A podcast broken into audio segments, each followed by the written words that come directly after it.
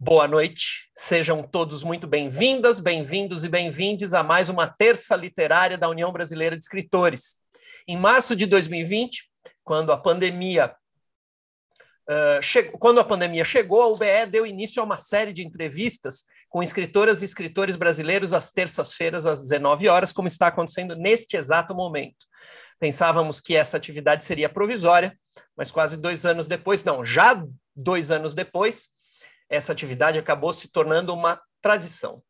Já entrevistamos dezenas de autoras e autores e não pretendemos parar em 2022. Todo o nosso acervo está disponível gratuitamente no YouTube e no Spotify. Atualmente, o presidente da UBE é Ricardo Ramos Filho, que dá boas-vindas a todos vocês e especialmente a nossa entrevistada de hoje. Boa noite, pessoal. É, é com muita alegria que eu estou aqui hoje a UBR recebendo a nossa querida Nélida Pinhon, é uma honra para a gente. Em primeiro lugar, eu prometi a ela, eu queria mandar um beijo muito carinhoso. Ela disse que depois ia é, olhar a gravação para ver se eu falei mesmo. Um beijo muito carinhoso para Mariana Conquidantas, que é aniversário dela. Ela é filha do nosso saudoso Aldálio Dantas, oh, meu grande amigo. É, e então um beijo para Mariana que faz aniversário hoje, tá? Ela não está na terça literária como está toda terça por causa da, da festa, tá? E, e, desejo também, começando, falar um pouco da dificuldade que eu tenho em entrevistar a Nélida hoje, porque o percurso entre a condição de Tiete e a de entrevistador é um pouco longo, né? E eu considero a Nélida Pinhon um dos mais impressionantes textos da língua portuguesa e tenho a mais firme convicção de ser ela merecedora de todos os prêmios que já ganhou e ainda verei e nós da UBE, o que a gente puder fazer para colaborar com isso, a gente vai fazer o dia em que a Nélida vai receber o Nobel da literatura. Eu acho que não há ninguém no Brasil que mereça mais uh, esse prêmio. Tá? Então, eu começo e, e, eu queria receber a Nélida, dar o meu boa noite para ela, uh, dizendo isso antes que eu me esqueça. Tá bom, Nélida? Seja muito bem-vinda. A gente está muito feliz de receber você aqui hoje e boa noite a todos os amigos presentes. Eu estou muito emocionada de estar aqui, emocionada e agradecida, porque a gratidão em relação, por exemplo, ao Ricardo Ramos vem desde a, a minha, a minha juventude. Você não sabe, mas eu quase ganhei um prêmio com o Ricardo Ramos, o grande Ricardo Ramos, jurado. E ele ficou tão entusiasmado com meus três contos que, que ele foi. E a partir desse, daquele prêmio, eu comecei a frequentar a família Ramos, a família maravilhosa, generosa, a Marisa linda. Vocês me receberam em São Paulo como se eu estivesse em casa. Quero cumprimentar todos os meus companheiros de letras, que são, estamos todos empenhados em engrandecer a literatura brasileira. E aí o BE, que é uma, é uma, é uma entidade importantíssima que defende não, não, não só os nossos interesses privados, defende a literatura brasileira como conjunto, talvez aí incluindo o Machado de Assis e até o mais jovem escritor de hoje. Muito obrigada, Ricardo, as suas obras. Obrigado. Muito obrigado, Nélida. Eu só antes da gente começar a entrevista, eu queria pedir para o Ricardo Fernandes dar boa noite ao nosso vice-presidente, para ele dar boa noite a todos que estão aqui. O Ricardo Fernandes vai fazer a mediação das perguntas na segunda parte. Perfeito. Boa noite, Mélida. Um prazer ouvir você participar dessa entrevista. É, boa noite a todos que nos acompanham aqui pelo Zoom e pelo YouTube também. Na segunda parte da entrevista, como o Rogério comentou, eu vou, vou é, fazer as perguntas pelo, pelo que, o pessoal, é, que o pessoal escreve no YouTube e, e espero que nós tenhamos uma ótima entrevista. Mais uma vez, é um prazer estar assistindo a entrevista com você, Mélida. Muito, Muito obrigado. Antes da gente começar, vou fazer uma breve apresentação da nossa entrevistada de hoje, Nélida Pinhon. Essa premiada escritora Estreou em 1961 com o romance Guia Mapa de Gabriel Arcanjo. Ela é catedrática da Universidade de Miami desde 1990 e foi escritora visitante das universidades de Harvard, Columbia, Johns Hopkins e Georgetown. Recebeu os prêmios brasileiros Golfinho de Ouro, Mar de Andrade e Jabuti, este último de melhor romance e livro de ficção de 2000, 2005, com o livro Vozes do Deserto. Recebeu também os prêmios internacionais Juan Rulfo, do México, Jorge I, Is, vou pronunciar em inglês, mas acho que vou errar. Jorge, não, em espanhol, Jorge Isaacs, da Colômbia, Gabriela Mistral, do Chile, Rosalia de Castro e Menéndez Pelayo, da Espanha. Em 2005, pelo conjunto da obra, ela recebeu o importante Príncipe de Astúrias. Ela é doutora honoris causa pelas universidades de Poitiers, Santiago de Compostela, Rutgers, Florida Atlantic, Montreal e UNAM. Em 1990, foi empossada como imortal pela Academia Brasileira de Letras. Em 1996, por ocasião do centenário da academia, se tornou a primeira mulher a presidir a ABL. Em 2012, foi nomeada embaixadora ibero-americana da cultura. Nélida já tinha falado, e Ricardo, os dois Ricardos que me antecederam confirmaram, é uma grande alegria para a União Brasileira de Escritores tê-la aqui conosco. Seja muito bem-vinda. Quem vai fazer a entrevista contigo é o Ricardo. É, ele faz perguntas por cerca de 40 a 45 minutos, depois a gente abre para algumas perguntas do público. Que alegria. O tempo que vocês quiserem. Aqui o tempo que vocês quiserem. Muito obrigado. Boa entrevista. Obrigada. Então vamos lá, Nélida. Eu tenho aqui algumas perguntas. É, a primeira é uma pergunta mais ou menos tradicional que a gente faz para todo escritor. Você, Nélida, foi uma menina leitora? Como iniciou a amizade com os livros e que autores fizeram a sua cabeça? Quando percebeu que seria escritora? Olha, eu, eu tive o privilégio de nascer de uma família imigrante, que de algum modo foram tangidos pelo sentido da aventura. Meu avô Daniel, amante, amado avô meu, é, saiu da Espanha e chegou aqui com seus 14 anos e, enfrentou todas as adversidades. Então, ele foi o grande padrão de conduta da minha vida, além do meu pai e minha mãe.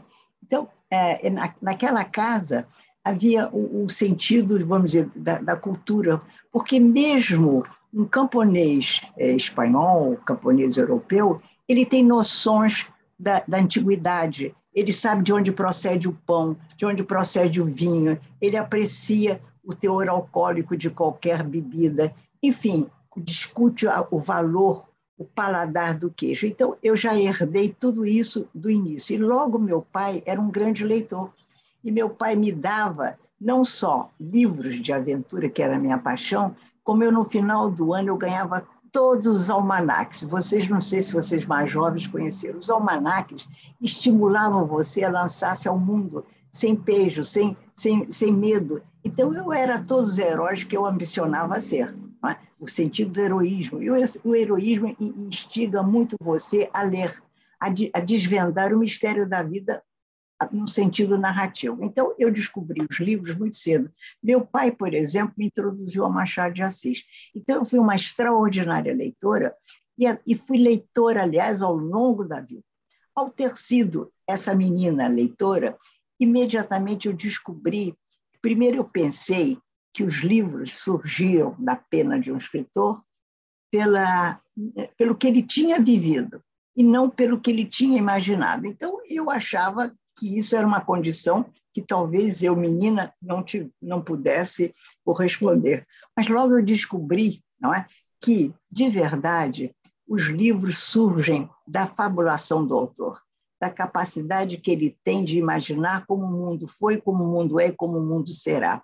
Então, eu, eu, eu podia assumir todo o protagonismo, uma vez que eu queria ser escritora. Eu, menininha, eu dizia para o meu pai nos hotéis, quando ele ia preencher as fichas, pai, puxava o paletó dele, pai, diz aí que eu sou escritor. Ele mas minha filha, você ainda não é. Mas diz, meu pai, diz. Eu instava meu pai a mentir. Eu não sei se ele mentiu quantas vezes, mas enfim. Então, eu, eu, eu vou me dizer, eu lia e pensava muito. Eu adorava imaginar-me em vários lugares do mundo. E a minha família, muito cedo, dizia para mim assim: um dia você conhecerá a Espanha. E eu dizia: e onde é a Espanha? É ali na Avenida Atlântica? Não, ali, ali é, é, é, o Oceano Atlântico, por isso que eu sou apaixonada pelo Atlântico. Não, nós teremos que atravessar o Atlântico para chegar à Espanha e depois o resto, né? Então, foi um conjunto de, de sortilégios, né?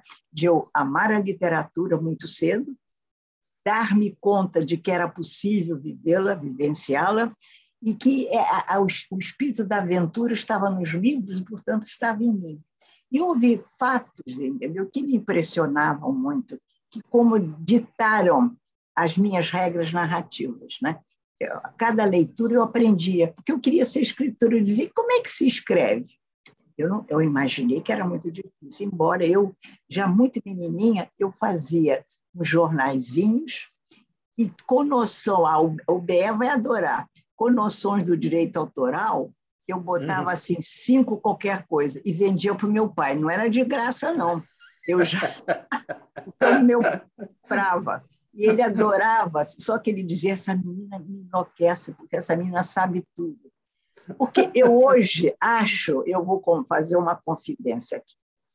Quando mamãe me esperava, meu pai dizia: Carmen, vai ser um menino, não vai?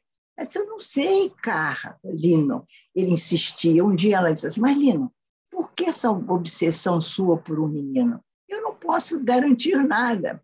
Aí ele disse, sabe por quê, Carmen? Que eu quero um filho famoso. Uma menina nunca me dará isso. Eu, nome fascista. E uma menina, o que, que vai me dar? Aí ele disse: se for um menino, eu te dou um presente melhor. Se for uma menina, eu te dou uma lembrança. Eu acho que isso deve ter me impressionado muito.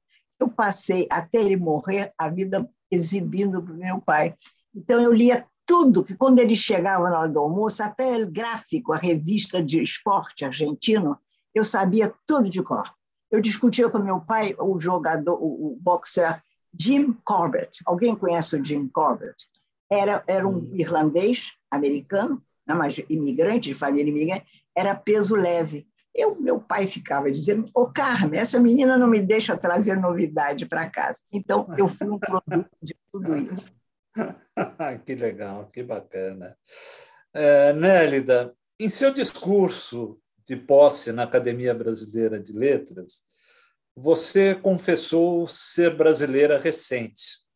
Isso. E disse lindamente que sua família no Brasil era mais jovem que as palmeiras imperiais do Jardim Botânico. Né? Declarou carregar consigo a sensação de haver você mesma desembarcado na Praça Mauá, no início do século, no lugar dos seus avós, em busca da aventura brasileira, a única saga que ainda hoje estremece seu coração de 1990, quando você fez esse discurso, para cá, esse sentimento continua, apesar do Brasil de agora? Pois olha, eu tive a sensação. Primeiro, é nesse discurso, eu, eu já confesso que eu sou mais brasileira que os 400 anos, porque eu não abjurei como os, os judeus foram obrigados a se converter em cristãos novos devido ao êxodo, à expulsão terrível de Fernando de Aragão e, e, e a Isabel de Castela. Então, eu, eu, eu, sabia que havia um lado meu que amava mais o Brasil que qualquer outra pessoa. Eu estava no curso certo. Mas quando eu entrei na academia, o presidente no dia da minha inscrição, ele disse: manda essa moça vir aqui. Sentou numa salinha que havia então e fez uma pergunta extremamente preconceituosa. E olha que depois ficamos grandes amigos, ele maravilhoso comigo. Mas ele disse: E por que, que a senhora quer entrar na academia? Como se eu não pudesse, não devesse, já tendo publicado A República dos Sonhos e outros mais. Eu disse, muito calma, muito serena: Presidente, eu vim para a academia ah, em busca do Brasil porque eu sei que aqui eu vou aprender. Aqui estava hum. Machado de Assis, que é uma paixão minha. Eu digo que Machado de Assis é o meu passaporte. Então, eu vim para aprender, para assimilar esse Brasil que ainda eu não consegui entender, interpretar, fazer a sua exegese. Porque, por exemplo, eu adorava ver quando Afonso Arinas ingressava sempre atrasado no, no plenário, eu adorava os sapatos cardinalícios dele, sabe? Como que, como que vermelhos. Bom, então eu disse para ele, presidente, foi por isso. Agora, aí eu fiquei a voz mais firme, mas se o senhor pensa, presidente Austrezés Ataíde, que eu estou pleiteando a academia em busca da glória, o senhor se equivoca totalmente. Se glória eu busco, e se glória eu teria, terei merecido, quem vai me dar qualquer dessas coisas é a rua, é o povo, é o leitor brasileiro. Então, ao entrar na academia, eu fui sim, prosperando esse sentimento de antiguidade. Sobretudo, quando eu fui presidente, eu tive a sensação, primeiro, a academia, os aqueles foram extremamente generosos comigo. Eu tive unanimidade, com exceção de um voto. Eu, eu, eu, eu fui confiar em mim, a ponto de, por exemplo, quando eu, eu disse a eles que eu não tinha, na, no dia da. já tendo sido eleita, que eu não tinha ainda o, todas as despesas por centenários é, enfileiradas, aí o, o grande Carlos Chagas disse: a sua reputação moral é extraordinária, não precisa, nós confiamos na senhora. E isso, assim foi. Tanto que, na minha despedida, o Ledo Ivo disse: a senhora presidente pecou por avara. Ou seja, coisas bonitas, né? Então, à medida que eu ia organizando, trabalhava o dia inteiro, eu larguei toda a minha vida em função do Brasil, que para mim era academia. academia, para mim, é o Brasil, é o melhor do Brasil. Então, então enquanto isso avançava, eu me eu perdi, eu não posso mais dizer que sou brasileira recente. Hoje eu sou uma brasileira antiga, não anacrônica, antiga. Eu sou uma brasileira que cada vez mais eu entendo as idiosincrasias do país, a nossa identidade, o que nós, onde nós falhamos, as coisas horríveis que aconteceram e acontecem, mas também destaco as coisas muito importantes. Destaco a obra brasileira, a música brasileira, o povo, sabe? Você anda na rua, de repente você encontra um homem mal-humorado e eu tenho, eu tenho uma capacidade de dissuadi-lo no minuto. Eu não tenho medo de mau humor. Eu falo qualquer coisa, meu filho. Ele imediatamente vem a ser aquela figura que ele sempre foi e pode ser, e que ele não tem que me temer. Então, esse é o Brasil que eu amo, entendeu? Eu já eu visitei grandes partes do Brasil. Então, cada vez, cada vez que eu bati a porta de um lar brasileiro, me receberam com uma ternura extraordinária, sabe? É, me ofereceram pão chamado pão e os frutos de cada dia. Então, eu amo esse Brasil. Sei que vivemos momentos difíceis, mas não são de hoje. Vem há muito tempo, há muito tempo que o Brasil, as elites brasileiras, recusam admitir o dever à prosperidade do povo brasileiro, o dever da educação, da, a expressão da cultura. Eu tenho a, a beleza do idioma nosso que está sendo conspurcado exatamente por muitas jovens, por muita gente inclusive por muita imprensa, muita gente que pensa que a língua é para ser dilapidada, a língua é para ser preservada, é para ser, ser reconstituída, é para ser, é, vamos dizer, utilizada e inventada por todo mundo. Começando pelos portugueses, que quando saíram do, do Tejo, né, após a despedida de Dom Manuel, com as duas treze naus, eu sempre acho que já no, no meio do Atlântico, os portugueses começaram a entender que haveria no Brasil um tempo verbal extraordinário. Dois, mais que perfeito, e o uso exagerado, deslumbrante dos gerúndios. Foi isso. Ai, que maravilha. É, Nélida, você é escritora que trafega com excelência pelo conto, romance, crônica, sai da ficção para o ensaio. Você tem alguma preferência de gênero na hora de escrever? Tem algum é, seria o romance? Eu tenho a impressão que é romance. Você fica mais à vontade realmente no romance? Eu, eu fico à vontade em tudo, porque tudo é uma aprendizagem tão lenta, quase inexorável. Você hum. não pode é, dispersar-se, você não pode se permitir ficar à deriva. Escrever é um ato de amor, mas de extremada dificuldade. Você tem que trabalhar a linguagem não sei quantas vezes. Então, eu acho que o romance, para mim, é um gênero poderoso completo, extraordinária, que quando alguém atinge a mínima culminância, bateu as portas da maior criação, o romance. Agora, eu gosto muito, por exemplo, de pensar. Nos últimos, já, já desde menina, eu tinha o hábito de pensar. Eu ficava pensando sozinha, sabe, elucubrando, ah, como se eu estivesse sido autorizada por uma, um ser divino a dizer: minha filha, vai em frente, pensa, pensa, pensa. Então, eu, eu, eu aprendi a pensar independente de qualquer texto. Isso hoje aparece na minha relação com a linguagem. Hoje, para mim, pensar, eu não digo que é fácil, que seria pretensioso, mas está ao meu alcance. Então, é um, vamos dizer, é um, o, o gênero romance e o, um gênero que se difunde, que é o gênero de pensar pensar os discursos, adoro fazer discurso. Agora mesmo, eu já contei a vocês, acabei nesse domingo o discurso com o qual vamos receber a, dona, a Fernanda Montenegro, que vai tomar posse na Academia Brasileira de Letras no dia 25 agora de março, sexta-feira. Ela me escolheu para fazer o discurso. Acabei de... Então, discurso eu acho extraordinário, requer técnica, técnica narrativa. Bom, então, os gêneros, a escrita, eu sucumbe, sucumbo ante a escrita. Que maravilha, que, que... e que escolha da Fernanda.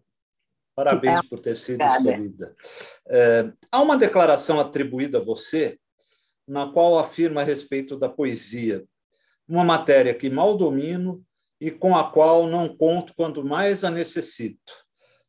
Você disse isso é, não conto quando mais a necessito. Você disse isso mesmo e ainda é assim para você? Olha, eu não me lembro se eu disse. O que eu passei a vida falando, a gente já não sabe mais o que diz, né? Talvez você saiba mais do que eu. Mas, de todos modos, a poesia é um gênero deslumbrante, sem dúvida. Mas eu não me inclinei para a poesia. Eu, sabe por quê? Porque a minha prosa tem aspectos muito poéticos. É verdade, é verdade. Uma liberdade extraordinária para escrutinar o enigma da língua, convertendo a língua em linguagem. Quando é, é essa linguagem que de verdade está dentro do casulo da língua. A língua nada mais faz que expelir o que ela não o que é, é dela, mas ela não tem como trabalhar. Então a linguagem, no caso do autor, vai lá e trabalha. Então eu acho deslumbrante trabalhar a prosa. Eu fico em estado de graça, agradeço, meu Deus. Eu sempre, quando eu tenho, eu vou começar de Espírito Santo, a pombinha, me ajuda, me ajuda, pombinha, vamos lá. Aí eu ponho música, eu, por exemplo, esse romance, Um Dia Chegaria Sagres, não, eu, eu trabalho ouvindo música o tempo todo. E às vezes eu acentuo a minha obsessões musicais, né?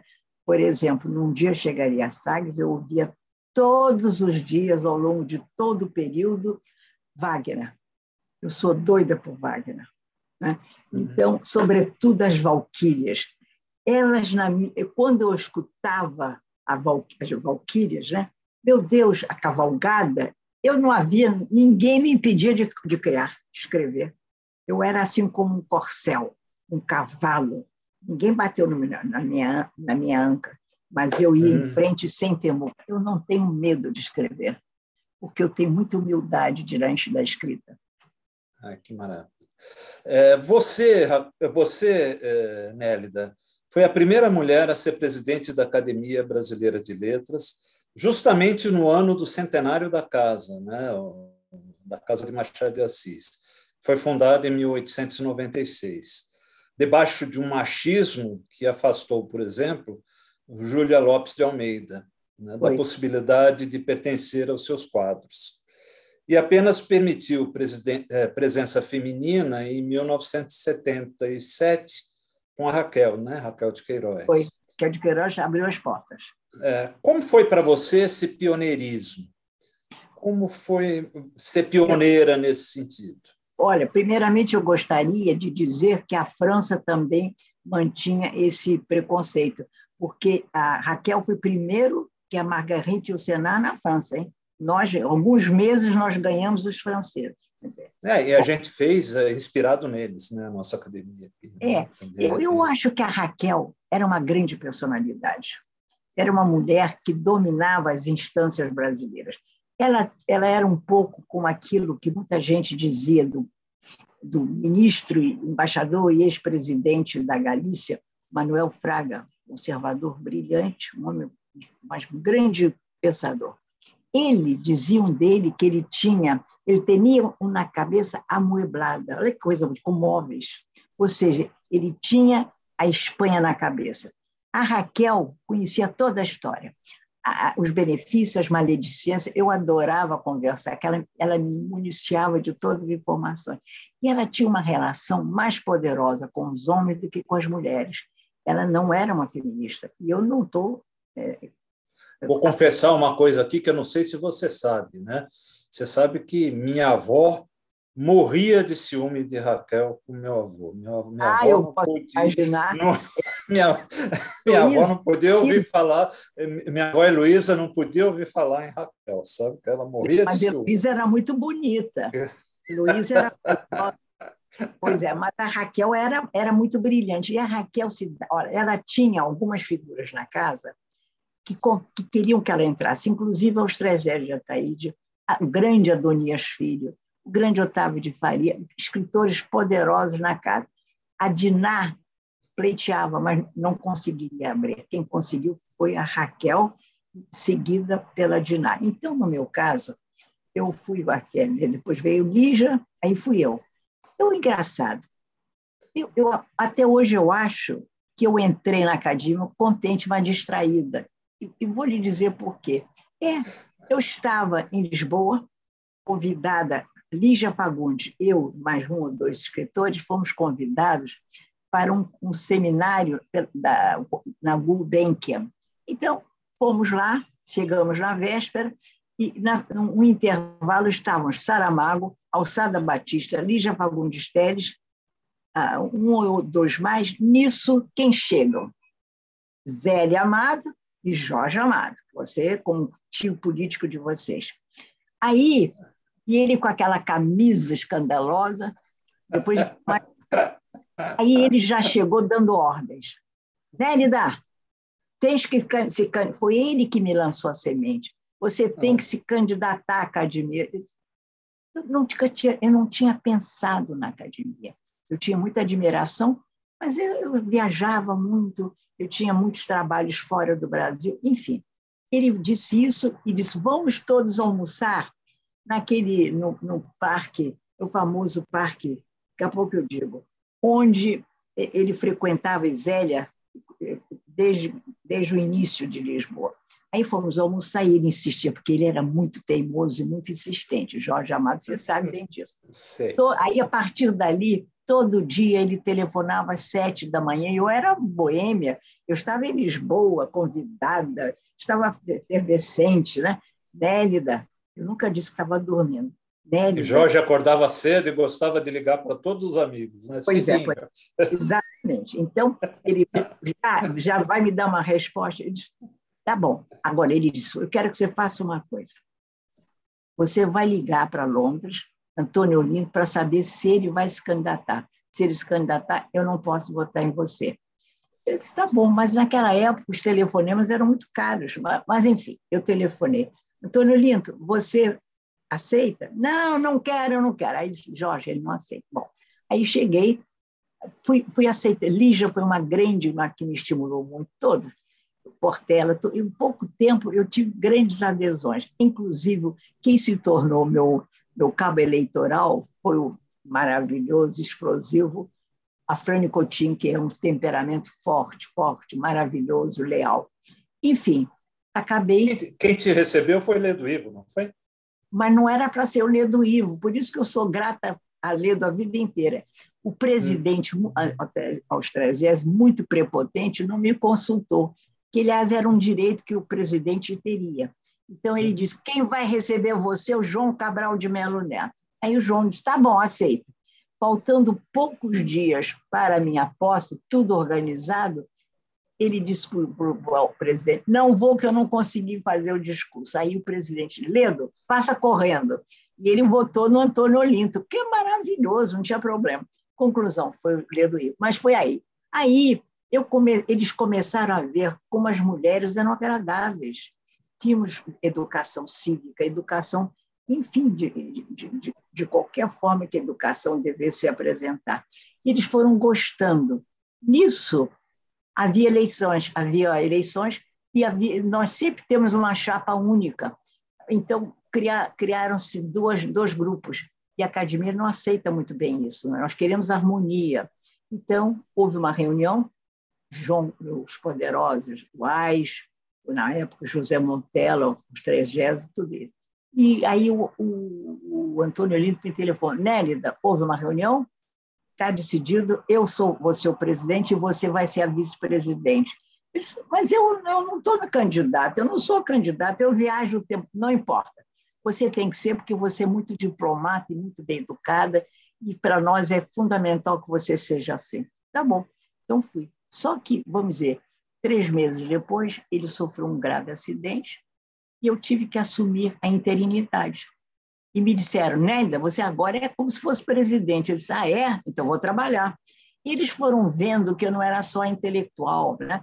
foram vendo que eu era uma mulher também de ação, eu decidi coisas muito importantes. E quando chegava, ah, e eu sempre, não, o Antônio Aires quis renunciar em meu favor, eu não deixei. Ele disse: não quero que vão pensar que você, eu sou uma sedutora com você, se te seduzir, você vai ser, eu te apliquei um golpe branco. Então, ele foi presidente até o fim do mandato dele. Aí, então, é, houve, veio sobretudo de São Paulo, do Miguel Realia. Miguel Reale começou dizendo, essa moça nós temos que tê-la para ser ela é mulher de estirpe, para ser do centenário. E isso foi crescendo, crescendo, e eu acabei finalmente aceitando. Mas foram formidáveis comigo, me deram todo o poder. Eu, eu, eu realmente eu consegui coisas muito bonitas. Abri, eu acho que abri a academia para o povo.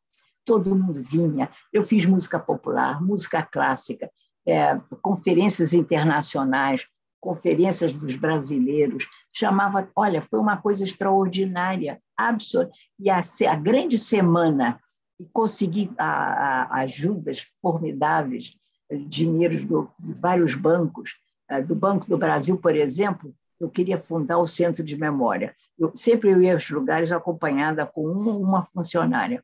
Fui a Brasília para pegar dinheiro. Aí me ofereceram, não sei se era 100 mil dólares, qualquer coisa assim. Eu disse, não, eu não vi a academia aqui na Brasília, vai ganhar 100 mil dólares. Os senhores querem entrar na história do Brasil com essa quantia? Não, eu preciso de mais dinheiro. Me deram. Eu consegui, a Varig me deu 100 mil dólares. Eu não tocava no dinheiro, eles é que administravam. Então, eu pude trazer presidentes de todas as academias, de grandes instituições. Foi uma coisa extraordinária. Foi isso. Ótimo, Mas eu não ótimo. quis renovar o mandato. Que ótimo. É, Nérida, meu pai brincava que um dia seria nome de biblioteca. Logo ele, que iniciou suas leituras em uma biblioteca pública em Maceió. Acabou virando. Depois de morto, existe hoje a Biblioteca Municipal Ricardo Ramos, lá no bairro da Vila Prudente, em São Paulo. Eu nunca pude perguntar para ele, então eu vou perguntar para você, porque ele só virou biblioteca depois de morto. Então, eu vou perguntar para você. No dia 9 de novembro de 2011, sua, em sua homenagem, você já confessou que agora mudou, né? Foi inaugurada em Salvador, Bahia, a Biblioteca Nelly da Pinhon, a primeira biblioteca do Instituto Cervantes, que recebeu o nome de um escritor de língua não hispânica. Como é isso para você? Olha, mas eu vou ter que eh, dizer-lhe que não foi a minha primeira biblioteca. Ah, não. Eu não, não foi. Eu tive pelo menos umas 14 antes. Inclusive em Miami e na Espanha. É, foi isso. Miami e na Espanha. Uh, e, e, na Bahia, como você mencionou, e em várias cidades do Brasil. Inclusive a, a, a Cristina Oldenburgo, que é uma mulher que semeia salas de leituras pelo Brasil, uma coisa linda, de, é, homenageando vários escritores, só ela, eu acho que 10 ou 12. Então, inclusive na favela Maré, linda, tem uma biblioteca linda, que, que eu já visitei várias vezes, a outra que é também é chefiada pelo Pedro Paulo, e eu faço, fico amiga deles todos. Né? que é um esforço extraordinário, dar livros quem precisa de livros, como precisa de pão. Né? Mas é, é bom, ah, tem uma, uma, uma, biblioteca linda no Colégio Santa Mara, onde eu estudei. Enfim, uhum. a vida me deu. Mas é, essa biblioteca da Espanha foi muito interessante, porque eu não teria, eu não poderia ter essa biblioteca, porque eu não escrevo em espanhol. Eles queriam que eu me naturalizasse. Eu disse, eu não quero me naturalizar. Enfim, era uma exigência. Mas a, a diretora de então disse: não, temos que ter você de qualquer modo. E foi generosa e eu ganhei da Bahia. E agora, então, mas já agora, no dia 16 de novembro, mas a biblioteca já tinha sido designada antes, eu ganhei a nacionalidade espanhola por méritos que, eh, que o governo espanhol julgou da minha. Então, essa, essa, vamos inaugurar essa biblioteca no dia 20 de junho, estão fazendo todas as estanterias, como eles dizem, as estantes, e eu, de, aí então, depois de ter dado mais de 4, 5, 4, 5 mil livros para a Bahia, eles quiseram comprar. A Espanha disse, não, não posso vender. A Espanha me deu muito, é a terra dos meus pais, meus ancestrais. Então, foi uma doação completa, como está sendo a doação agora. Então, eu eu, eu, eu, essa biblioteca tudo praticamente não tem mais nada. Mas foi muito difícil porque eu vi, foi embora, por exemplo, todo o meu os meus livros de aventura de, de, de menina, Carmai, Monteiro Lobato, tudo e também os meus tudo do meu medievo, todos os meus gregos amados que tem tinha uma grande coleção de gregos, né? Filosofia, todos os meus é, Uh, o meu Deus, o Carlos V, tinha uma coleção incrível do Carlos V, tudo do medievo, como eu, balé, eu tinha uma bela coleção, eu, eu tinha uma coleção maravilhosa de grandes livros, literatura inglesa, francesa, italiana, eu tinha os russos deslumbrados, eu dei tudo, só que eu não dei assim tudo imediato, eu tinha um, um, um, um bibliotecário, Carlos, que, que instalou-se aqui, está aqui, tem um escritorinho só para ele, mas vai, logo vai ser desmontado. Ele vinha uma delicadeza extraordinária. Carlos, te dou isto? Não, se a senhora quiser. Não, tá. Aí leva, leva, leva.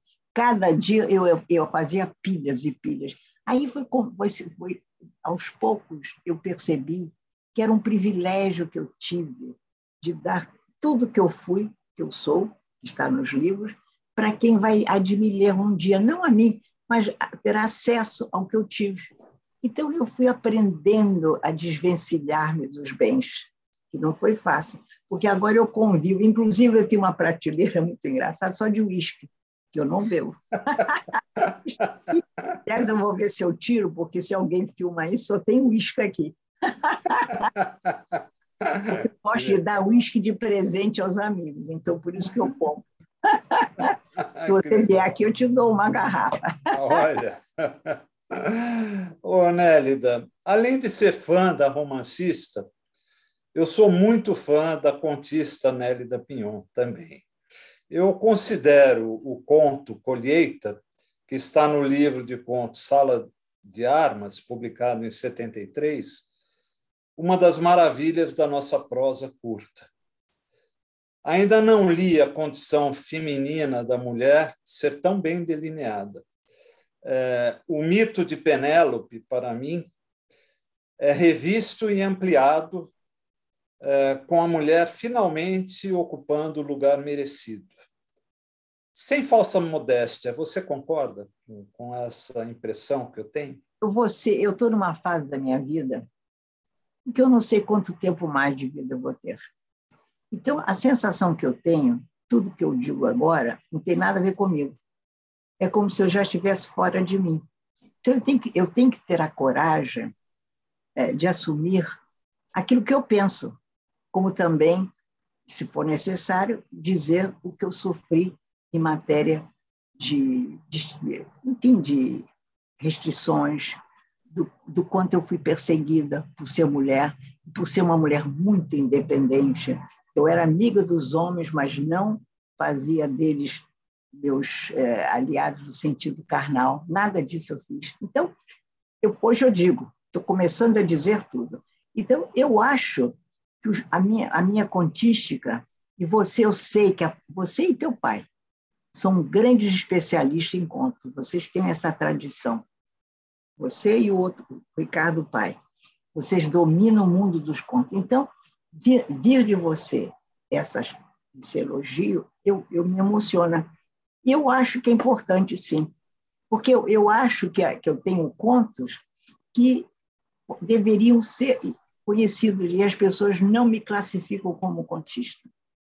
Uhum. Eu acho que era hora de que isso ocorresse. Né? Também acho. Também para acho. que pudessem ler outros, outras, os meus outros romances, entendeu? A Temas do Meu Coração está muito abandonado. Agora a Record vai fazer uma nova capa, um novo lançamento. Os meus romances, enfim, é, esses contos, Tempo das Frutas, de uma virulência extraordinária, mas eu acho que é um, são contos que têm uma singularidade muito rara, porque trabalham, encostam na barbárie humana, na violência e na sensibilidade.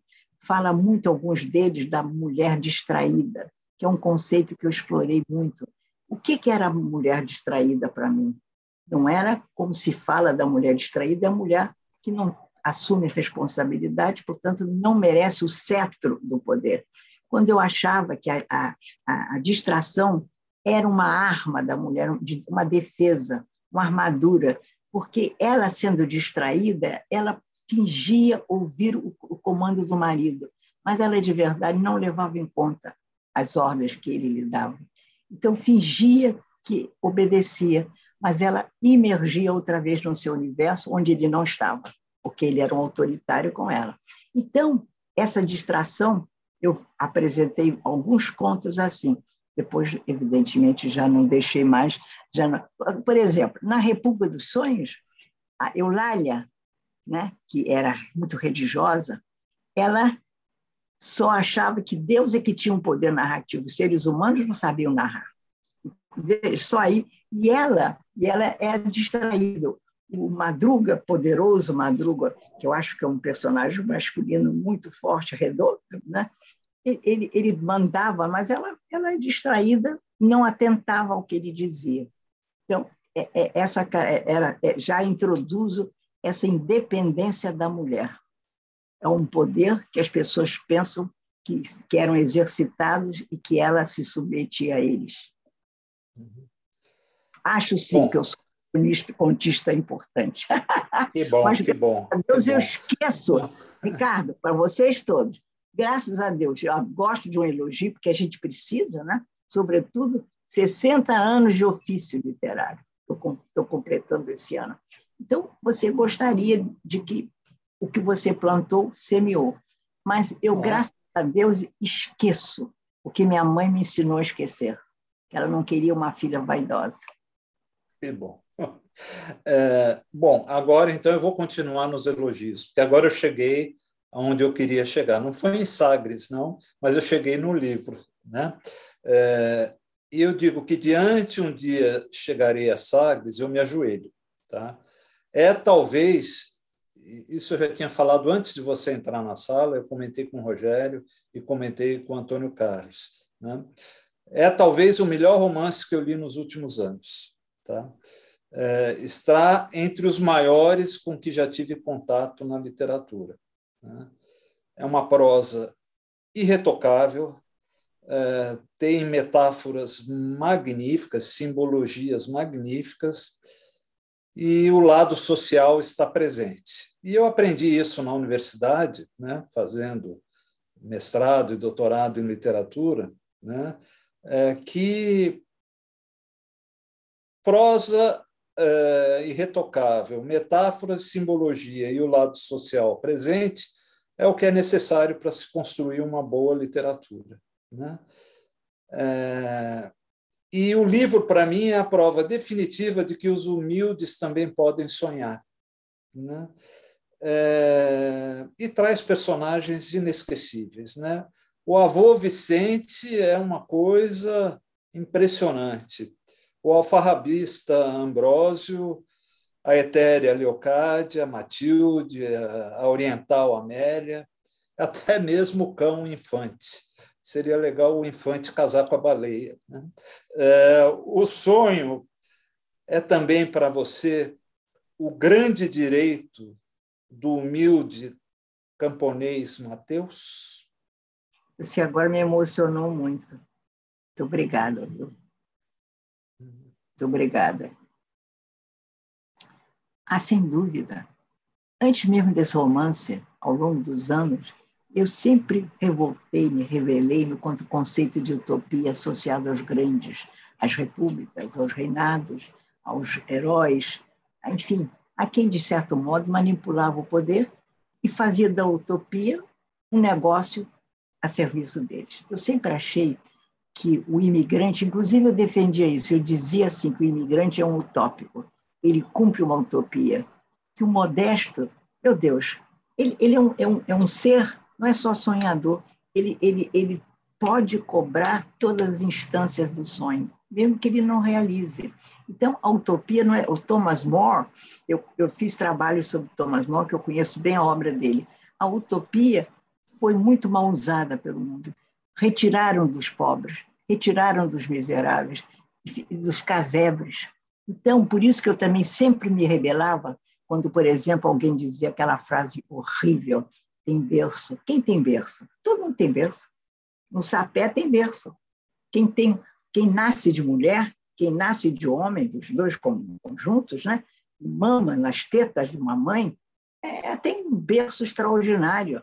É, daí, daí a gente achar que a imaginação é, não é, é, maravilhosa, mas mais importante é o imaginário, porque o imaginário implica, traz essa, esse berço, traz uma língua, o esboço de uma língua rudimentar, que mal pode ser pronunciada, mas está no coração popular, traz o quê? Traz a briga do casal e traz o, o balbuciar de uma mãe feliz de ter um filho no berço.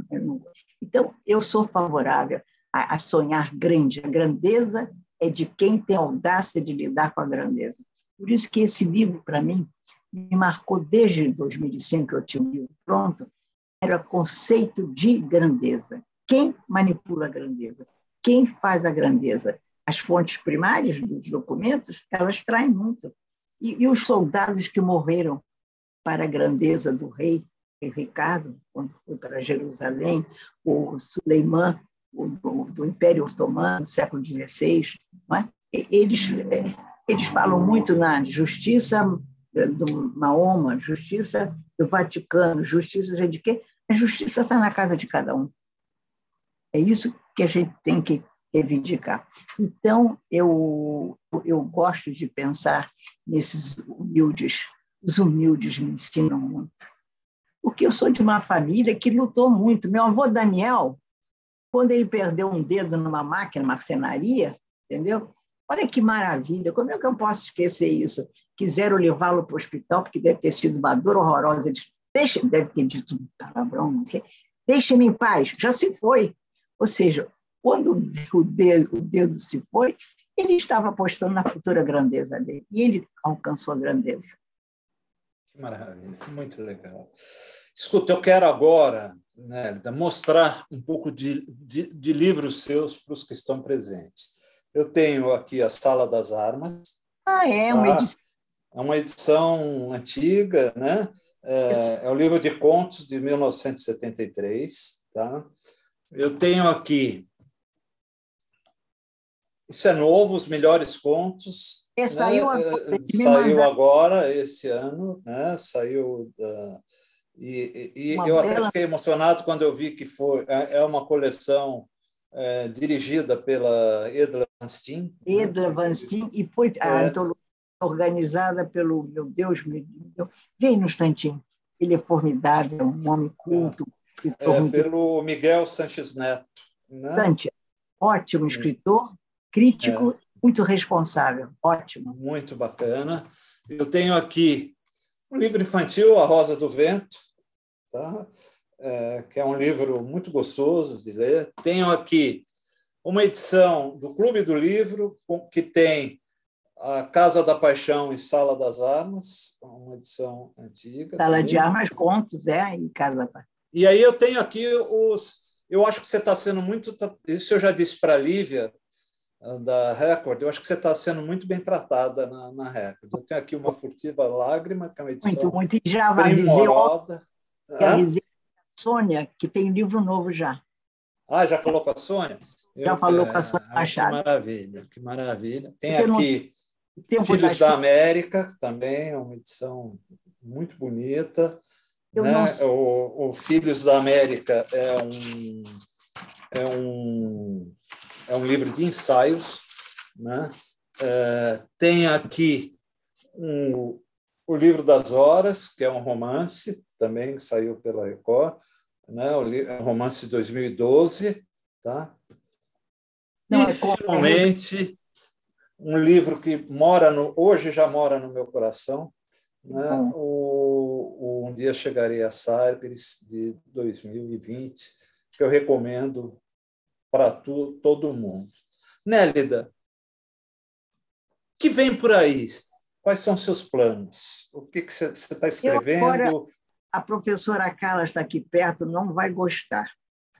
Mas eu, eu agora, meus planos vão estar condicionados com a minha visão. Tá. Eu tenho um romance na cabeça, mas eu não sei se conseguir fazer. Agora, vou fazer sim. Se Deus esse livro que eu vou entregar, um outro livro de ensaios que eu já tenho pronto, eu tenho muito material, muito. Agora, uhum. o que eu vou talvez me adestrar para ser uma oradora de, das minhas memórias. É, eu, eu vou começar a falar, falar, falar, e alguém vai anotar e depois trabalharemos junto. Eu digo, faz isso, faz aquilo. Ou talvez uhum. seja isso, mas eu adoro a ficção. Talvez eu, então, possa trabalhar um conto. Né? Pode ser, vamos Olha, ver. Que bom. Mas eu não estou, eu quero que meus amigos saibam que eu não estou desesperada. Não, uhum. não. A vida já me deu muito. E eu acho que quando eu consegui fazer esse livro, você foi tão generoso com ele, um dia eu chegaria a Sagres, em, em condições muito difíceis, eu fui para Portugal, a professora me acompanhou, sem ela não teria podido, e com a minha cachorrinha, a, a Suzy Pignon, que agora fui para a Europa outra vez, já tem passaporte europeu. Essa europeu. Agora, dessa vez, eu fui levei as duas, a Suzy Pignon e a Pilara Pignon, que era o nome que meu, meu avô Daniel queria que eu tivesse, e graças a Deus não me deram. Bom, aí, então, eu tive grandes dificuldades, tive que fazer tudo em manuscrito, e não podia é, interromper um minuto, porque eu precisava, era difícil retornar à leitura. Então, eu tinha que ter, eu começava com uma, uma, um temperamento indomável, como se eu não pudesse nunca mais sair do, de onde eu estava. Eu consegui fazer oito versões. Tem um metro de altura. Vocês precisam um dia visitar os meus arquivos literários. Bom, então, é o que eu penso fazer, se Deus quiser. Eu vou mandar para você pelo menos três livros que eu, que eu acho que você não tem na sua biblioteca, que é Voz do Deserto, A Doce Canção de Cabo, Cabo, Fundador e Tempo das Frutas, pelo menos. Se Deus... Aí, o Coração Andarilho. Ah, que bom, que bom. Se que vocês bom. precisarem para Uber, Uber, a Uber, Tá bom.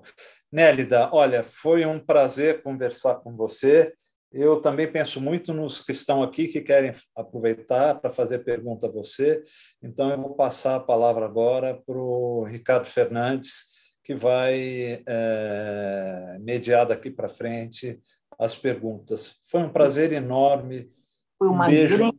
você... muito carinhoso para você. Uma enorme alegria, um grande alento, estímulo senti-me povoada dos ramos, com os ramos todos Vocês, Ricardo, Marisa, você e todos vocês que sempre estiveram, e o grande Graciliano Ramos também.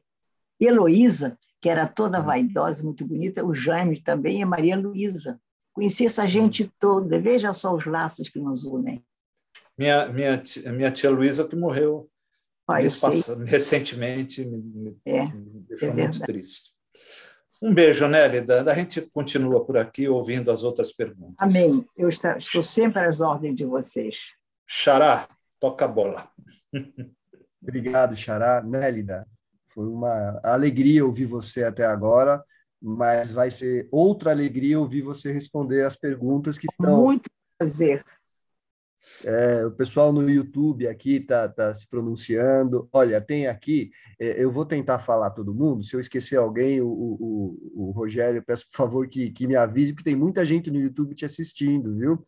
Quase 30 pessoas. Olha, o, é, o, o, professor Flávio Cote, o acadêmico Antônio Carlos Sequim, saúde efusivamente. Inclusive. É um, um maestro, uma, um mestre. Manda um abraço para o Sequim, meu, viu?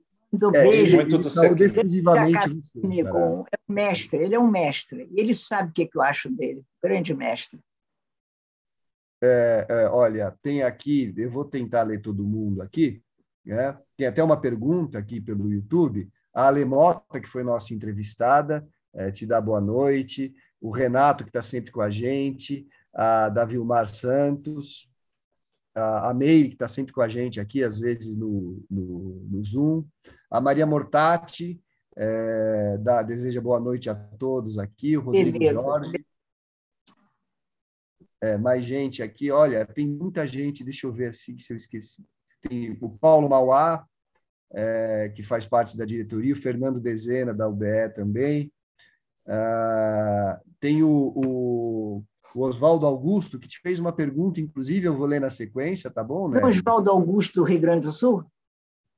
Que é, fez um sei. texto muito bonito sobre o, uh, Um Dia Chegarei a Sagres, que eu, que, eu, que eu consegui ver, mas não pude agradecer porque eu não sabia para onde agradecer. Mas eu gostaria de, se for ele, agradecer o belo artigo que ele fez, o belo live que ele fez sobre um dia chegaria a Sagres. É, então foi ele mesmo. Ele já está tá acompanhando a gente. Ele disse aqui que fez uma apresentação sobre o maravilhoso Um Dia Chegarei a Sagres. Exatamente. Eu gostaria de, de, de, de falar um dia com ele. É, ele está acompanhando aqui, viu? Já, já, já foi informado. Ele tem um canal, que chama o Garrancho. E fez uma pergunta para você. Tá? Eu acho que eu vou ler a pergunta dele agora, aí eu cito as outras pessoas, porque realmente tem muita gente aqui, é, o Marcos Kist, a Ângela é, Togeiro, desculpe se eu falei errado, Ângela, o Flávio, ah, deixa eu ver quem mais aqui, ah, o Antônio já, já citei, a Maristela, esposa do Ricardo, a Maria Tereza Fornaciari, ah, e, bom, eu vou citando outras pessoas, eu queria ler a, a, a pergunta aqui. De do, quem é? Do Oswaldo Augusto. Eu só ah, tá. Pois não. Achar aqui, Nélida, só um minutinho, que tem muita gente escrevendo aqui no, no YouTube. Eu preciso achar a pergunta dele. É. Ah, e, e, e, vamos fazer o seguinte: a, tem uma pergunta antes da Raquel Naveira. Ela ah, quer. Que eu me a minha poeta querida, que eu Isso, adoraria que faz a pergunta eu procuro. acadêmica. Fala, fala. Está onde? Raquel, desculpa, te cortei aqui. Raquel, você quer abrir o seu microfone, por favor? Sim, está aberto. Obrigada, querida Nélida, pelo carinho. E hoje eu lembrei de Davi, um salmo de Davi, quando ele diz assim: Senhor, dá-me inteligência e eu viverei. Eu acho que esse foi o seu clamor toda a vida. Você pediu inteligência e esse brilho de inteligência se fez vida, energia, força intelectual na sua vida, tornou você assim, uma espécie de boi selvagem no campo da literatura. Isso. E, e, e isso é, é, assim muito inspirador, essa paixão sua pela literatura, é algo que tem me inspirado, você sabe, durante toda a minha vida, todos os momentos em que eu tive oportunidade de estar perto de você, de ouvi-la, eu, eu sorvi essa, essa paixão como um leitmotiv de vida. E eu estou aqui, Nélida, com os livros A Camisa do Marido, que não, não tinha sido falado ainda, que é um livro que eu vou agora fazer uma mediação no Clube de Leitura dos Magistrados de São Paulo. Depois Beleza. eu passo para você. e eu, o dia direitinho, e estou com uma furtiva lágrima também. O, o, uma furtiva lágrima e também o livro das horas são assim memórias suas, lembranças de pessoas, de, de convivência. E eu achei interessante que no Uma Furtiva Lágrima você recebeu também um jabuti por ele. Foi, e foi. foi um jabuti como livro de crônicas. Mas o que eu achei interessante é que em nenhum momento no livro está escrito a palavra crônicas. Você não coloca um gênero textual nem para o livro das horas e nem para uma furtiva lágrima. Eu achei isso muito interessante porque também os textos que eu escrevo, que são crônicas poéticas, vamos dizer assim, muitas vezes essa palavra eh, parece que não cabe, não é exatamente crônica, é, é, são memórias, são lembranças, são uh, textos onde há muita poesia, como essa poesia está presente nesse, nesses seus livros. É, os casos que você conta de convivência com com os seus pares, muito interessante também. E eu queria que você falasse sobre isso, de não ter escrito uh, uh, o gênero textual desse, desses é. livros, né? de ter essa liberdade. E, Nélida, só uma coisinha assim que é, um dia você falou e eu achei tão bonito, é, que o seu nome, Nélida, é uma, um anagrama de Daniel, do seu avô. É Daniel isso, Amado. Né? É, é então, é já foi uma, uma inspiração também para toda a sua vida de, de imigrante, de aventureira pelo, pelos mares da literatura e do mundo. Mas me fala um pouquinho sobre Uma Olha, Furtiva Lágrima e O Livro das Horas. Você tem razão. Não são crônicas. Eu tenho, aliás, um livro de crônicas que tem um título até bonito, me deu um branco agora, só de crônicas. Eu tenho uma, uma obra muito grande que é difícil as pessoas conhecerem todos os livros. Mas esses são livros que eu diria são, são fragmentos, são pensamentos soltos, hum. concluso, conclusivos, uh, pensamentos, vamos dizer, analogias das histórias humanas, é? reflexões eu acho que são grandes, são reflexões contínuas, eventualmente é, traços memorialísticos, né? que eu gosto, justamente aquilo que eu falei para o Ricardo Ramos Filho, que eu gosto muito do ato de pensar, que o pensar conduz você à narrativa. Um outro tipo de narrativa, que não necessariamente tem um personagem, mas tem uma voz uh, tem uma voz reclusa, uma voz discreta. Isso aí. Obrigada. Eu quero agradecer você e dizer que eu nunca me esqueci do, da, do coquetel que você me ofereceu, você e seu marido, lá na Aqui sua casa. Nunca e me esqueci. Naquele dia, Nélida, você falou algo que também foi muito marcante para mim. Você disse, Naveira, esse nome é galego. Eu desde... Não tenho dúvida, é galego, Naveira. Isso, e desde esse dia eu navego. Muito obrigada, obrigada querido. Muito grata. Muito obrigado pela sua pergunta e participação. É, Mérida, eu achei a pergunta aqui do Oswaldo Augusto. Ele, ele, ele pergunta se a personagem de Amélia poderia ser compreendida como a Sagres de Mateus. Muito interessante. Eu, eu, ele, ele tinha dito alguma coisa a esse respeito, só que eu ainda não pude ouvir outra vez o texto dele. Ela, de certo modo, até pelo nome, não tem nada a ver com o Extremo Oriente, Oriente não Oriente Médio, Extremo Oriente, né? depois do Sudeste Asiático.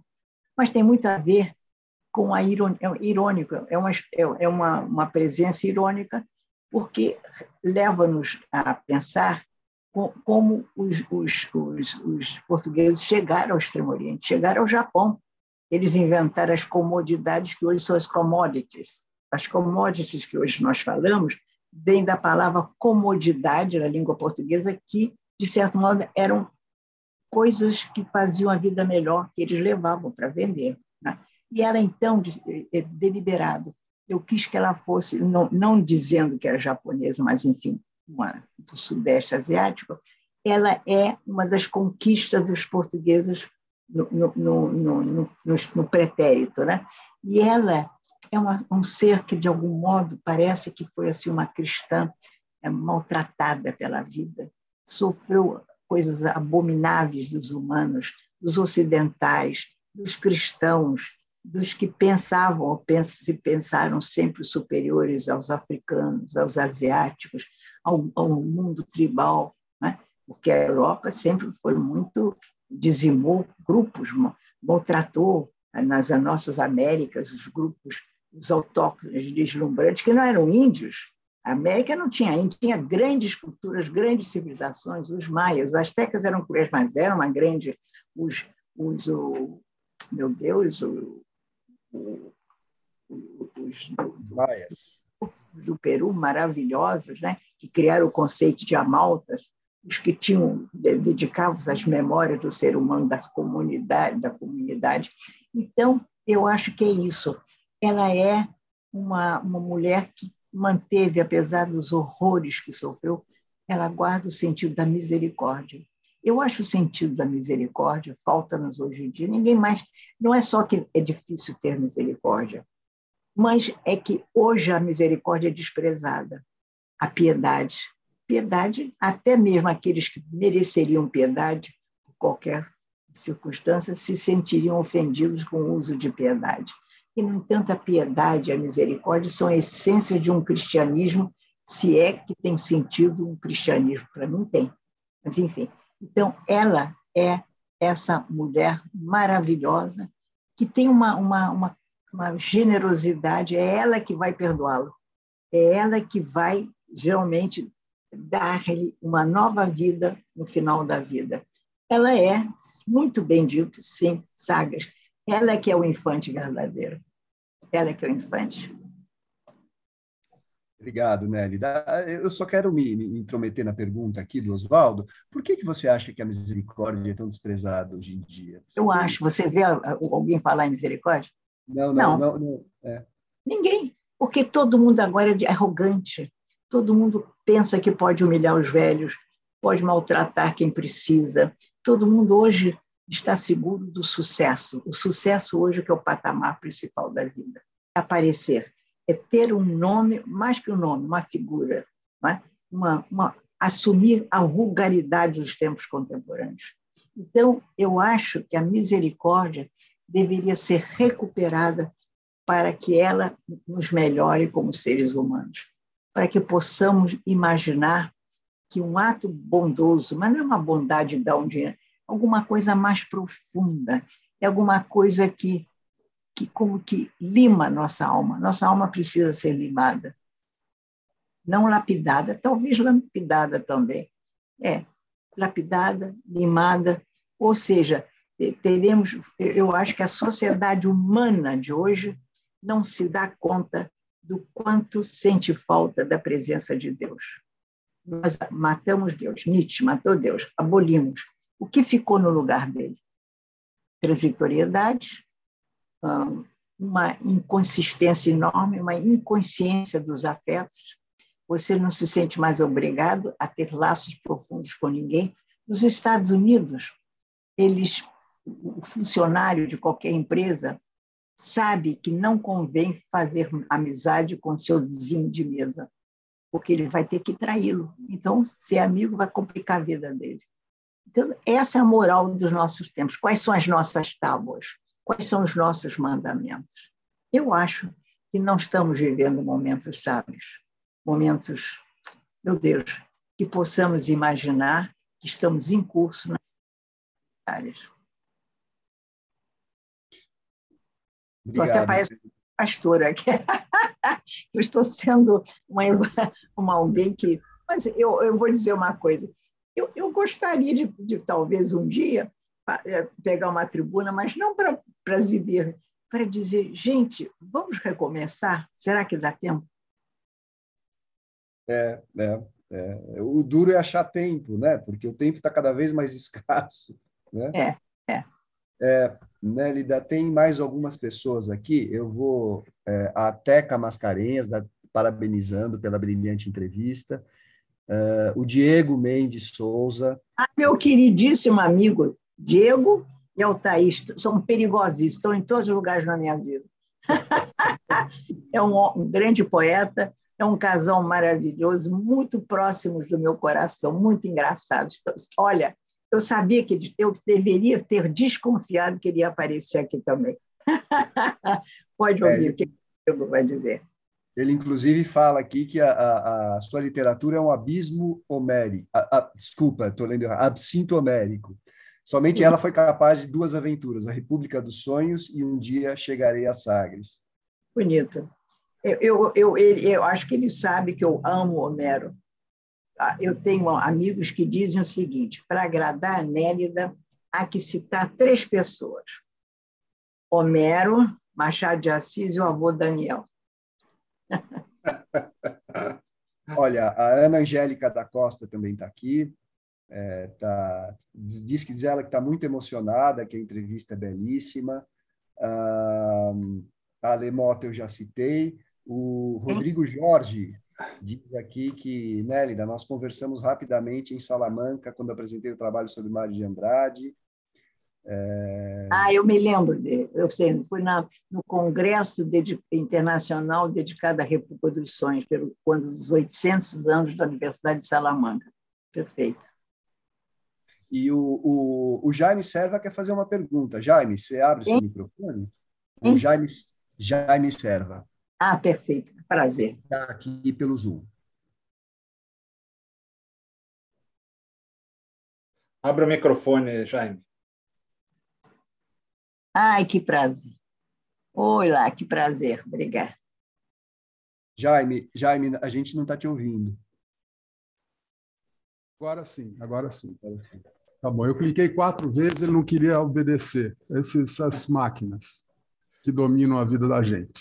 Mas, Nélida, é um prazer enorme ter ouvido você, um prazer enorme estar aqui nessa, nessa entrevista, é muito bom. É, eu ia fazer uma pergunta a você sobre o papel da mulher, já que você, você é, simboliza, de uma certa maneira, tudo isso, mas você falou há pouco, numa pergunta do, do Ricardo Ramos, de uma maneira muito, muito bonita dessa história. E, ao mesmo tempo, agora você acabou de falar dessa, desse mundo contemporâneo em que a solidariedade se esvai, em que, em que aparentemente outra coisa que era uma sensação para quem escreve, de que a, própria literatura estava evaporando e estava acabando. No entanto, nós tivemos aqui na UBE uma experiência muito interessante, que foi um concurso de contos em homenagem à contista Ana Maria Martins, que você certamente conhece. Muito boa, é uma amiga querida, uma mulher maravilhosa.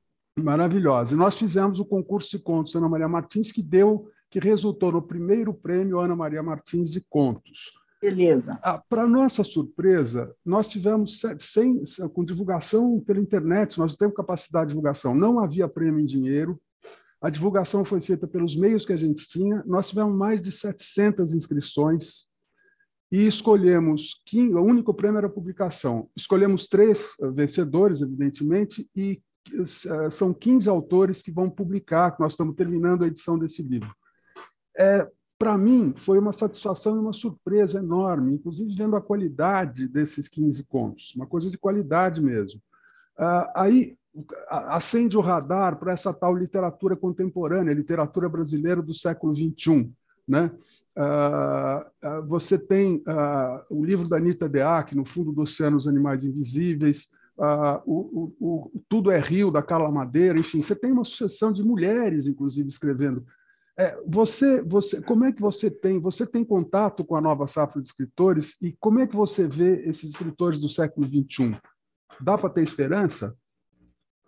Eu não poria século XXI porque é um tempo longo demais para você sintetizar, concentrar numa só resposta, porque cada uhum. década virá uma, uma versão estética e virá alguém que vai é, demonizar tudo mais, enfim. Eu acho, primeiro, eu, eu quero dizer que a literatura não morre, não vai esmaecer, porque é, é, ela faz parte, quase eu direi, dos planos do mundo.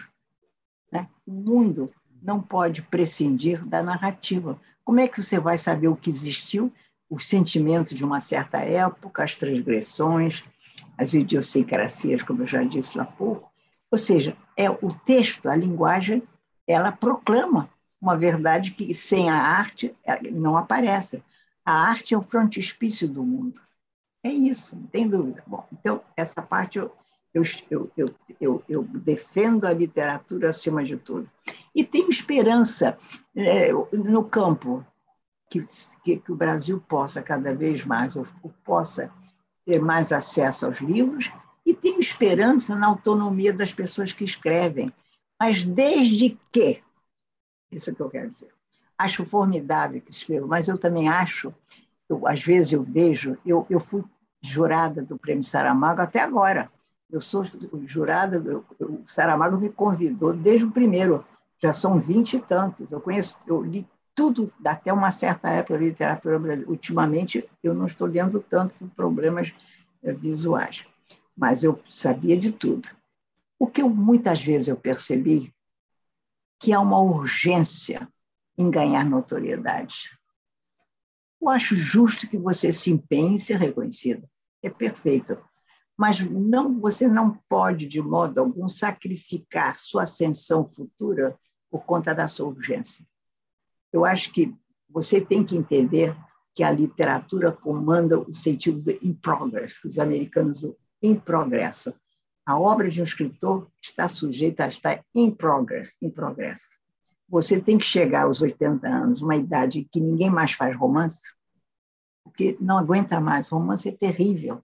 Romance é um sanguessuga. Então, geralmente, aos 72, 70, você já não, não há grandes romances na humanidade depois de uma certa idade. Então, você tem que se empenhar e chegar até lá com a ilusão, ou, com a possível certeza de que você vai fazer um livro depois dos 80 anos. Mas antes disso, você tem muitas décadas você vai ter que preencher o valor estético dessas décadas. Com o quê? Com seu suor, sangue e lágrimas. Não tem outro jeito. Esqueça, do, nesse período, a glória literária. Ela virá e você merecerá. Mas não, não pense na glória. Não tem urgência de publicar. Publicar é muito importante, mas você tem que estar certa de que esgotou todas as aspirações do texto que, que cobram de você o melhor. Não é você que tem aspirações, é o texto que tem aspirações à perfeição, à soberania do texto. Ele precisa chegar à natureza profunda da sua linguagem para ser o texto que, que você merece assinar. Então, eu percebo que muitas vezes, eu já vi livros, não vou dar nomes, de autores, autoras, o primeiro livro eu gostei muito, já o segundo, terceiro eu não gostei. Por quê? Eu piorei? Não. Eu dei grandes cursos de criação literária em vários países. Então, eu tenho uma formação de leitura e uma formação de criação literária, de ver as intimidades do texto, e gosto do sucesso do outro. Eu não tenho medo de que surjam mulheres e homens maravilhosos e que deixem, deixem-nos atrás. Faz parte, faz parte do destino do, da literatura. O cânone não somos nós que vamos determinar, é o futuro que vai determinar o cânone. Então, então, querido, é preciso que os jovens talentosos, que estão assim à beira do abismo da linguagem, que é uma maravilha, saibam que depende dele a grandeza. Se ele se deixar levar pela tentação da glória, do sucesso, de um retrato lindo, uma página de jornal, ele está perdido. Não vai adiante não vai. Como eu quero que ele vá adiante, por isso que eu estou dizendo isso, para mim era muito mais fácil calar-me. Opa, ficava caladinho, mas eu não consigo fazer isso, porque eu quero uma literatura brasileira sólida, brilhante, e sem interrupções, sem lacunas, que consigamos sempre seguir adiante, adiante. Quando eu for embora, eu quero ter sucessores. Todos nós queremos, Lígia, todos nós, Ricardo, todos nós queremos ter sucessores, mas não os teremos à altura se não se empenharem. Muito bem, muito bem, muito obrigado. Rogério, você quer fazer sua pergunta? Ah, acho que você precisa abrir o microfone. Isso, obrigado. Na verdade, eu não queria fazer uma pergunta, é, Nélida. Se você me permitir, eu vou ler um texto curtinho de Uma Furtiva Lágrima, e aí a gente parte para as despedidas, pode ser? Perfeito. Acho que é um, uma boa maneira da gente encerrar. O texto Muito bom. Chama, o texto se chama Sou Aldeã. Onde esteja, sou camponesa. Desorganizo a vida em nome da tradição. Assim, instalada em uma pensão, reorganizo o quarto como se fosse ali ficar para sempre. Também a alma tende a se adaptar no afã de acompanhar o corpo. Quero a vida em torno do catre, um espaço privilegiado para brincar e dançar com quem esteja. Entretenho-me com modestas celebrações, com o que me fala do apogeu da vida e me faz esquecer a decrepitude. Prestes a dormir, mergulho no próprio espírito nos meus escombros. Antes enalteço algum lugar que considero profano. Em casa, passo da cozinha para a sala com naturalidade. E quando convidada para jantar, na moradia alheia, majestosa ou modesta, vivo as excelências do banquete que me oferecem com as especiarias da vida. Falta-me vocação para ser triste. Tenho riso fácil. No entanto, sem aparentar, tenho feroz vocação para a solidão, que é o lugar metafísico onde melhor me encontro. Esse é um lindo. É meu? É, é um. Muito obrigada, que gentis, Sofra. Muito obrigada. O pessoal está aplaudindo aí. Acho Você que escolheu bem. Pessoal... Você sabe, eu, eu acho que, o, o Ricardo, esse romance meu, um dia eu chegaria a, a, a foi feito sobre o signo do, do lavrador. Eu ser moldiano. Porque, de verdade, eu com, com 10 anos, eu fui para a Europa, fiquei na Galícia quase dois anos viajando, mas, sobretudo, eu, eu ajudava, eu trabalhava no arado.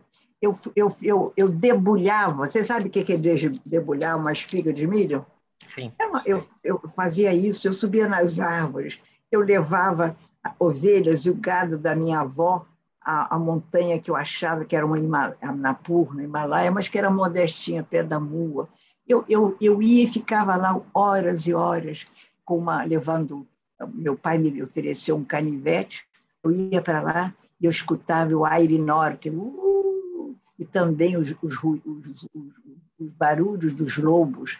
Então, eu, me, eu, fui, eu, eu fui camponesa sempre, sendo uma mulher sofisticada que eu sei que eu sou. Mas eu não renuncio ao, ao, ao, ao camponês, ao lavrador. Obrigada, adorei a sua escolha. Muito obrigado, Muito obrigada a todos vocês. Foi uma alegria enorme, Ricardo, Marisa, vocês todos, todos, Raquel, o vice-presidente Paulo, você lindo, muito bonitinho. Todos vocês, quem mais que fala? Eu não estou enxergando os nomes, mas, por favor, são citados e todos que nos ouviram e que foram tão generosos em fazer anotações e, e passarmos alguns encômios. Obrigada. Obrigado, Nélida. Nós vamos fazer assim: eu só vou apresentar rapidamente os próximos entrevistados das próximas semanas, aí a gente se despede formalmente. Pode ser? Não. Ótimo, maravilha. Então vamos lá.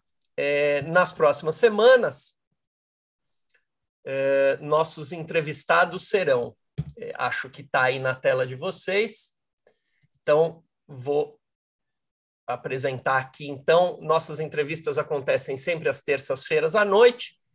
Dia 29 de março, a gente vai entrevistar a Mara Moira. 5 de abril, Silvana Tavano. 12 de abril, Léo Cunha. 19 de abril, Antônio Carlos Sartini.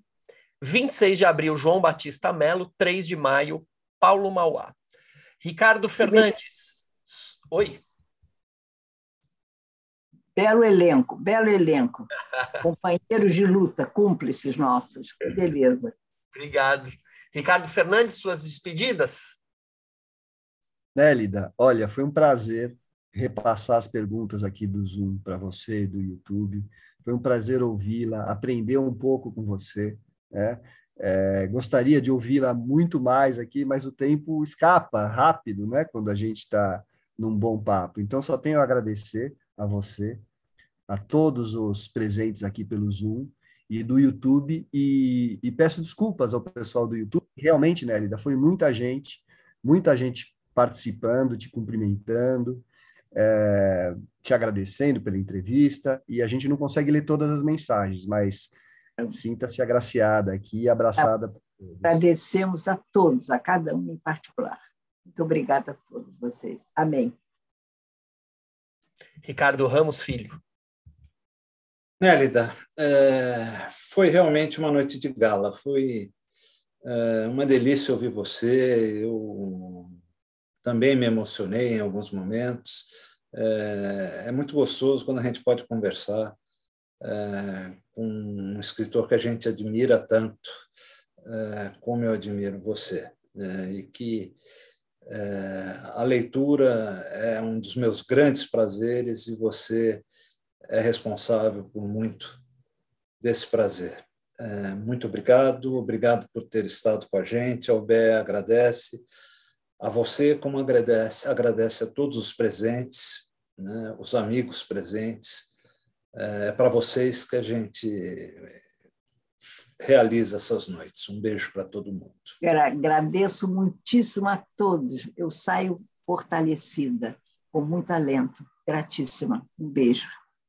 Muito obrigado, Nélida. Obrigado a todos os presentes. Até a semana que vem com a nossa terça literária. Até mais.